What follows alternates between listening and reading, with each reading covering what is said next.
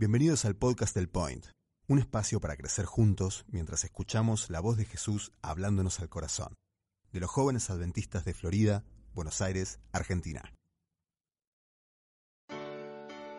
Es tu voz, es mi voz, mi canción, tu canción, Es tu Dios, es mi Dios, digno de adoración, y unidos alzamos la voz. Tu lugar de encuentro. Como ustedes ven ahí, el título del tema tiene que ver eh, con el conflicto de los siglos, ¿no? Y titulamos el tema eh, La historia detrás de- del gran conflicto, ¿sí? Como adventistas, cuando hablamos del gran conflicto o cuando hablamos del conflicto de los siglos, en primer lugar nos referimos al conflicto entre Cristo y Satanás. Esta gran lucha eh, que lleva miles de años ya.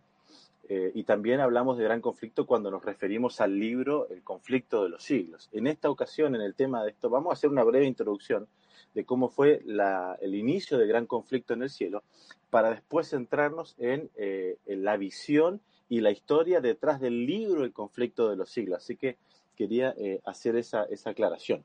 Y para eso vamos a ir al libro de Apocalipsis en primer lugar, ¿sí? Apocalipsis capítulo 12, versículo 7 en adelante.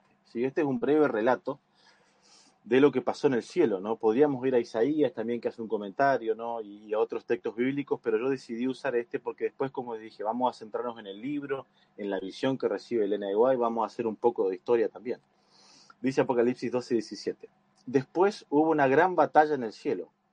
Miguel y sus ángeles luchaban contra el dragón y luchaban el dragón y sus ángeles, pero no prevalecieron ni se halló ya lugar para ellos en el cielo y fue lanzado fuera el gran dragón, la serpiente antigua que se llama Diablo y Satanás, el cual engaña al mundo entero, fue arrojado de la tierra y sus ángeles fueron arrojados con él. Un texto muy conocido por todos nosotros. Este podríamos decir que es el inicio del gran conflicto. Eh, yo voy a mencionar, ¿sí? mientras voy hablando, varios textos o varias eh, citas o libros del espíritu de profecía que vamos a usar bastante en el, tema de esta noche. El conflicto inicia en el cielo, eso es un gran misterio, ¿no? ¿Cómo es que el, pecado o el inicio del conflicto se da en el cielo y se da con un ángel como Satanás, que era conocido como Lucifer, un ángel importante en el cielo, que tenía un, grado importante? Él empezó a sentir ¿no? el orgullo en su corazón y empezó a atentar contra las leyes de Dios. ¿sí? Él incluso desobedecía la ley y creía que los ángeles no necesitaban la ley de Dios. Esto lo pueden leer en el libro Historia de la Redención, los primeros cinco capítulos. Y bajo esa premisa, él, bajo esa premisa, él empezó a divulgar esta idea de que la ley no era necesaria, ¿no? Y, y empezó a distorsionar la verdad, a tal punto que la tercera parte de los ángeles creyó las palabras de Lucifer, creyó las palabras de Satanás. Y como dice Apocalipsis, se produce esta gran batalla en el cielo, ¿no? Miguel y sus ángeles, Jesús con sus ángeles, lucharon contra Lucifer, que después pasa a llamarse Satanás, la serpiente antigua, el dragón, el diablo. Y no prevalecen y finalmente son arrojados del cielo y van a la tierra. El conflicto se traslada ahora desde el cielo y el gran conflicto se traslada a la tierra. Y Satanás y sus ángeles, eh, les repito, Historia de la Redención, capítulos del 1 al 5, lo pueden leer, empiezan a ver la forma en- de que pueden hacer caer a Adán y Eva, de que pueden tentar a Adán y Eva. Y, el, relato es, es impresionante cómo se presenta, porque dice que están en una gran reunión pensando cómo van a destruir, cómo van a hacer caer a Adán y Eva. Pero Satanás dice que le pide a sus demonios que lo dejen solo, y él se pone a pensar y él se convence de que para que el plan tenga resultado lo tiene que hacer él mismo. Y así es como él toma forma de serpiente y va a tentar a Eva y a Adán. Y ahí el conflicto se traslada a la tierra, lamentablemente Adán y Eva pecan, ¿sí? Y el conflicto continúa hasta el día de hoy. Eso por un lado, ¿sí? Yendo a lo que la Biblia nos, nos relata en el principio, ¿sí? Podríamos hacer solo un estudio de lo que la Biblia dice sobre el conflicto, pero como les dije, vamos a ver lo que dice, lo que se dice sobre el libro del gran conflicto. Así que vamos a trasladar muchos años después, vamos a ir a 1844. 1844 es un año histórico para la Iglesia Adventista del Séptimo Día, para el movimiento adventista. porque el 22 de octubre de ese año se produce el gran chasco.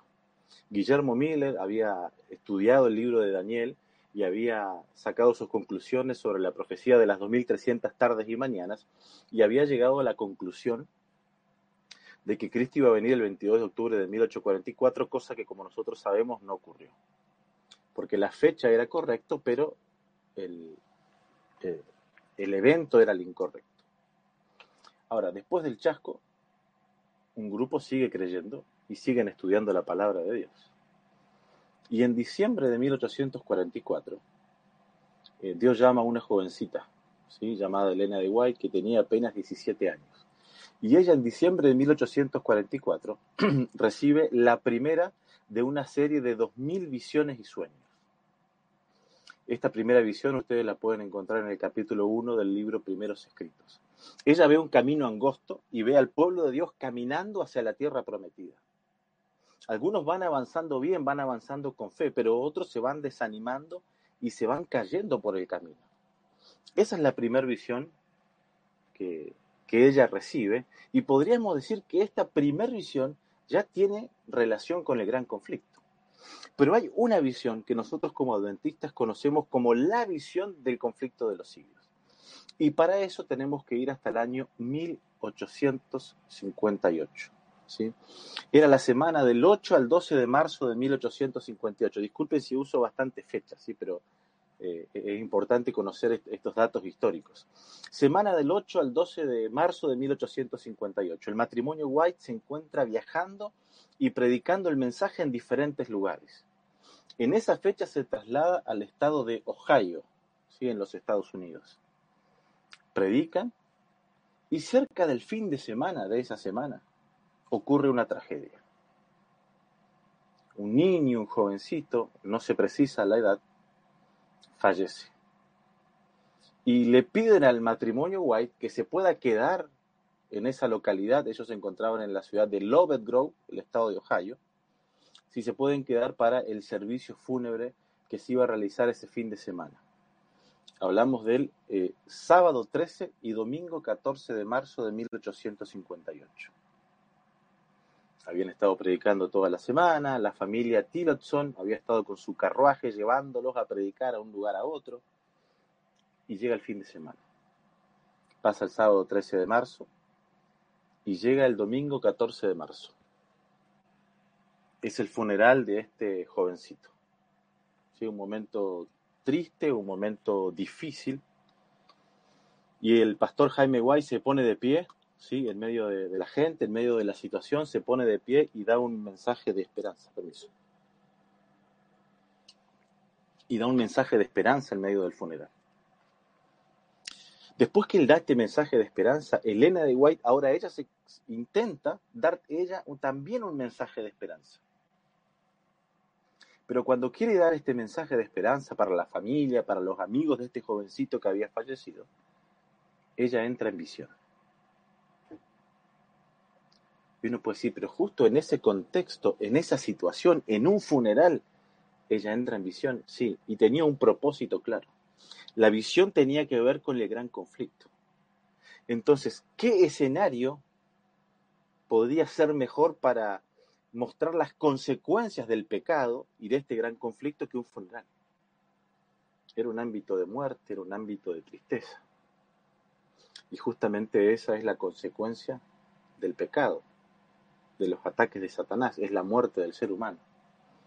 El NY en ese funeral recibe la visión, la visión dura aproximadamente unas dos horas.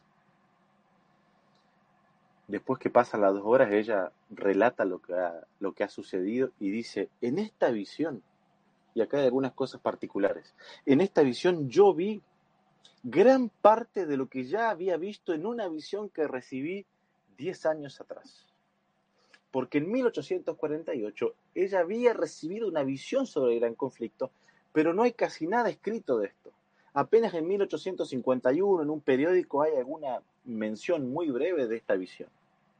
Pero en la visión de 1858, ella recibe algunas indicaciones claras de parte de Dios. La primera indicación que ella recibe de esta visión es que tiene que escribir lo que había visto. Ahora Dios le da la orden directa de que ella tiene que escribir lo que había visto. La segunda indicación, y este es un aspecto muy importante, Dios le dice a Elena de White que Satanás iba a atentar contra su vida. Satanás no quería bajo ningún punto de vista que se escribiera el libro Conflicto de los Siglos. Entonces Satanás iba a hacer todo lo posible para atentar contra la vida de Elena de White. Pero este mensaje de Dios también tiene una tercera parte. Primero le dice que tiene que escribir, segundo le dice que Satanás va a atentar contra su vida, pero en tercer lugar le dice que él siempre va a estar con sus ángeles protegiéndola. Esto aparece en el libro Notas Biográficas, página 78. O sea, tiene que escribir esta visión que recibió, pero Satanás la va, la va a atacar, pero tiene la seguridad de que Dios la va a proteger. ¿Y qué es lo que ella vio en esta gran visión? Vio un repaso de toda la historia. La caída de Lucifer en el cielo, los inicios de, de la tierra, la entrada del pecado con Adán y Eva y toda la historia del pueblo de Dios, hasta la segunda venida de Cristo. Así que cuando termina esa visión, ella decide, convencida de que tenía que escribir lo que había visto. El día siguiente, el lunes 15 de marzo de 1858, esta familia Tillotson agarra su carruaje y lleva al matrimonio White desde esta pequeña localidad, Lovedgrove, donde habían estado predicando, donde había sido el funeral, y lo llevan hasta otra ciudad más o menos a unos 48 kilómetros de distancia, la ciudad de Fremont, donde ahí estaba la estación de tren. Lo llevan hasta la estación de tren y el matrimonio White toma el tren y viaja antes de llegar a su casa viajan a la ciudad de Jackson, ya en el estado de Michigan. Cuando llegan a la ciudad de Jackson, ellos deciden visitar a un matrimonio, el matrimonio Palmer. Dan y Abigail Palmer. Llegan a la casa, empiezan a conversar, y cuando Elena de White decide conversar, se da cuenta que la mitad de su cuerpo está dormido. Quiere hablar, no puede pronunciar palabras, se da cuenta que su lengua está hinchada quiere mover eh, la mitad de su cuerpo y no puede, no logra moverse. Inmediatamente dice, voy a intentar mover la otra mitad del cuerpo y no puede mover absolutamente nada. Y el relato, el relato dice que ella empieza a preocuparse, empieza a desesperarse. Y fue tal la situación de la parálisis que Elena de White sufrió en esa casa mientras volvía después de recibir la visión, que ella sintió que se moría. Y en ese momento, ella empezó a pensar en sus hijos. O sea, realmente ella pensaba que en ese momento se moría. Y empezó a pedirle a Dios por sus hijos. ¿Y qué iba a pasar con sus hijos? Tenía hijos pequeños. Pero siguió clamando a Dios, los que estaban alrededor siguieron clamando a Dios y finalmente ella superó esta parálisis. Al día siguiente por la mañana, cuando ella se sintió mejor, viajó con su esposo Jaime para llegar a su hogar. Ahí Jaime había construido previamente una pequeña habitación, así que dejó a Elena de Guay en esa pequeña habitación para que ella se pudiera restablecer y recuperar. Y ella tenía la convicción de que tenía que escribir lo que había visto. Pero era tal, el, tal fuerte el efecto de la parálisis que ella logre escribir una hoja en un día. Y después necesita por lo menos tres días para recuperarse, para volver a escribir una hoja. Después escribe una hoja, necesita otros tres días para recuperarse. Y así por un tiempo. Una hoja escribe en un día, tres días para recuperarse. Escribe una hoja en un día, tres días para recuperarse. Hasta que finalmente su salud es restablecida. Tres meses después de esta parálisis que, sufrió Elena de White, ella estaba en un congreso, estamos hablando de junio de 1858, y en ese momento Dios le, le envió un mensaje a Elena de White y le muestra lo que había pasado en la casa de la familia Palmer. Le muestra por qué ella tenía, había sufrido esa parálisis. Y Dios le dice claramente, esa parálisis que sufriste fue un ataque directo de Satanás. Satanás y sus ángeles te atacaron porque querían quitarte la vida, porque Él no quiere que escribas el conflicto de los siglos. Y Dios le relata en esta, en esta visión de junio de 1858, yo envié mis ángeles para protegerte, porque si no los hubiese enviado, hubieses muerto en ese mismo instante. Así que claramente escribir este libro, escribir esta serie, El conflicto de los siglos, no fue nada fácil para Elena de. Fue realmente difícil. Satanás hizo todo lo posible para destruirla. Satanás no quería que escribiera. ¿Por qué? Porque cuando uno lee el conflicto de los siglos, y nosotros como adventistas tenemos el privilegio de tener los escritos del espíritu de profecía y tener particularmente la serie y particularmente el libro del gran conflicto, Satanás no quería que lo escribiera en primer lugar, porque cuando uno lee esto, él queda completamente desenmascarado. Ahí se ve, se ve realmente eh, las intenciones de Satanás. Cuando uno lee estos libros, se da cuenta del propósito de Satanás. Segunda razón por la que Satanás no quiere que leamos el libro, porque ahí se muestra la verdadera imagen de Dios. Satanás nos presenta un Dios tirano, un Dios lejano, un Dios castigador, pero cuando leemos el conflicto de los siglos, vemos que no es así y nosotros comprendemos cuál es la verdadera imagen de Dios. Y tercero, Él no quiere que leamos y no quiso que Elena de Guay escriba el libro, porque al leerlo nos preparamos de una mejor manera para la segunda venida de Cristo, porque cuando lo leemos nos lleva a estudiar más la palabra de Dios. En ese año de 1858, Elena de White logra escribir un tomo, más o menos unas 304 páginas, y continúa escribiendo y finalmente termina la serie de Gran Conflicto. Eran cuatro tomos que se llamaban Spiritual Gifts, dones espirituales, y la termina de escribir en el año 1864. O sea, desde la visión sobre el Gran Conflicto hasta que escribió la primera serie, pasaron seis años.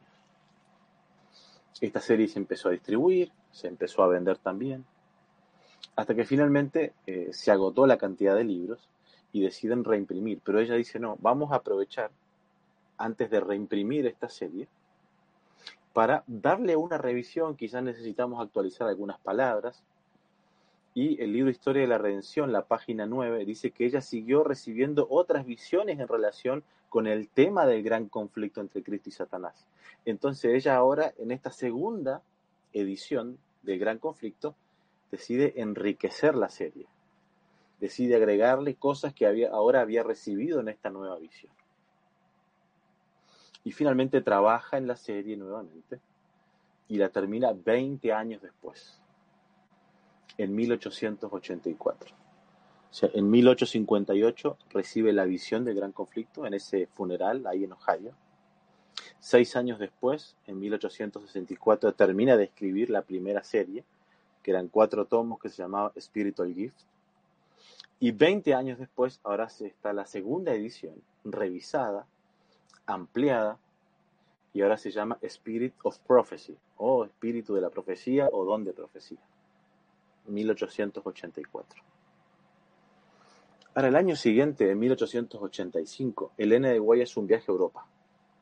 Recorre diferentes lugares. Y mientras ella va visitando diferentes lugares en Europa, va a diferentes monumentos o diferentes lugares históricos donde habían estado los grandes reformadores. Va, por ejemplo, a Suiza, donde había estado Zwingli, el reformador. Visita los lugares donde habían sido perseguidos los valdenses en Europa. Y cuando ella empieza a ver todo esto, dice, wow, necesito ahora todo esto incorporarlo al libro El conflicto de los siglos. Porque hasta ahora estamos hablando de cuatro tomos. ¿sí? Cuatro tomos. El último tomo es el libro que nosotros, acá tengo un ejemplar, que nosotros hoy conocemos como el conflicto de los siglos. ¿sí?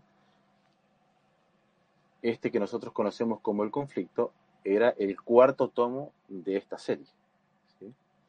Los otros primeros tres tomos ¿sí? El primero era lo que hoy conocemos como patriarcas y profetas y un poco de eh, profetas y reyes, y el segundo el deseado de todas las gentes, y el tercero hecho de los apóstoles, libros que se terminaron de revisar e imprimir después. Pero volvamos al viaje a Europa.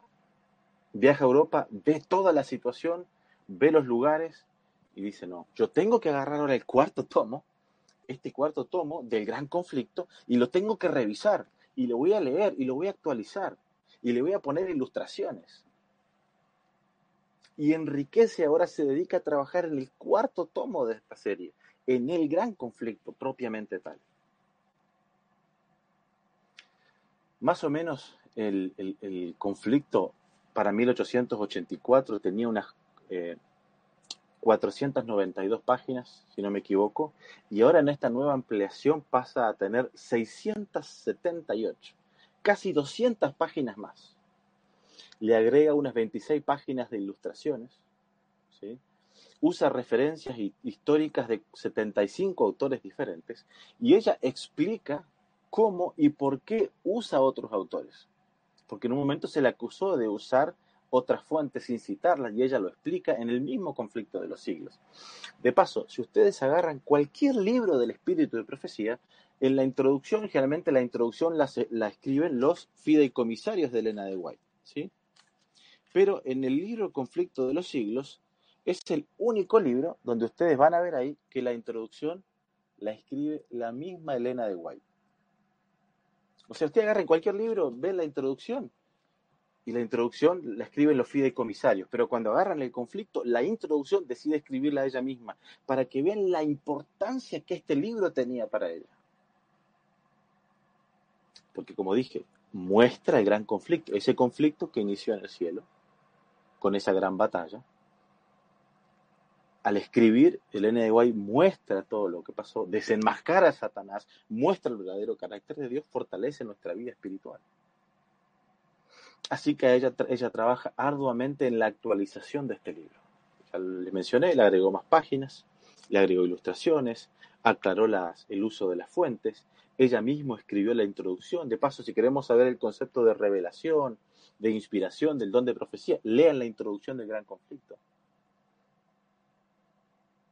E incluso ella le sacó algunas páginas, le agregó capítulos, hizo toda una reforma de este libro. Como le dije, casi 200 páginas más que el de 1884. Incluso ella se preocupó de que el lenguaje fuera apto para aquellos que no son adventistas. Es más, ella en una cita dice que los nuevos conversos debieran leer el conflicto de los siglos porque el lenguaje está pensado para ellos y que al leerlo fortalece su fe. A veces pensamos que el conflicto es un libro muy fuerte, que la gente todavía no, hay que leerlo todavía. No, no. Dice, a los que son nuevos, ellos inmediatamente tienen que leer el conflicto de los siglos, porque esto va a fortalecer la fe, los va a alejar del error.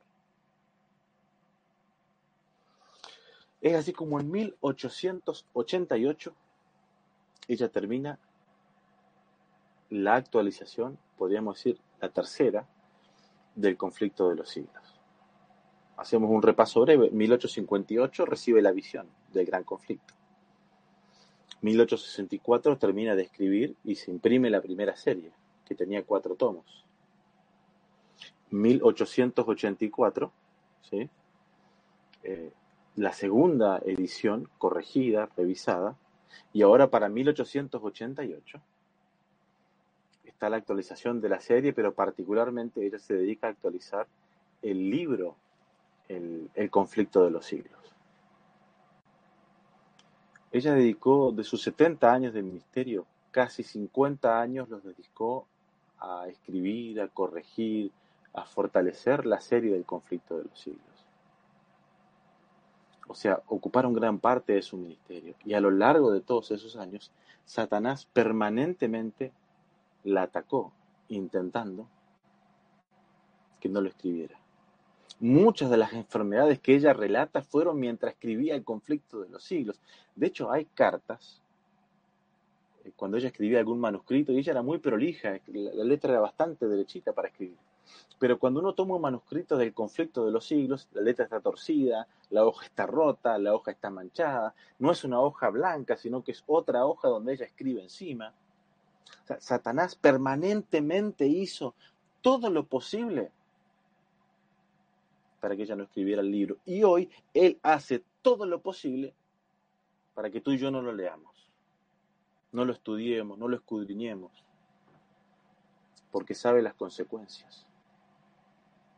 Ahí se ve el desarrollo de este gran conflicto.